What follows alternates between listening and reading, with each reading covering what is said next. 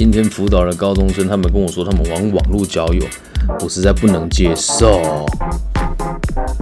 你在孤单的街道上面乱晃，在寂寞的喧嚣里面随便乱窜。你拿着手机躺在床上随便乱刷，就好像海上看到漂流木，你随便乱抓。我的天哪，你才十八岁，这以后生活又该怎么过啊？孤单的男子女子，不管你要的是金子还是精子，反正都孤单到要死，管他哪来的陌生男子，只要孤单可以终止，哪怕自己像个疯子。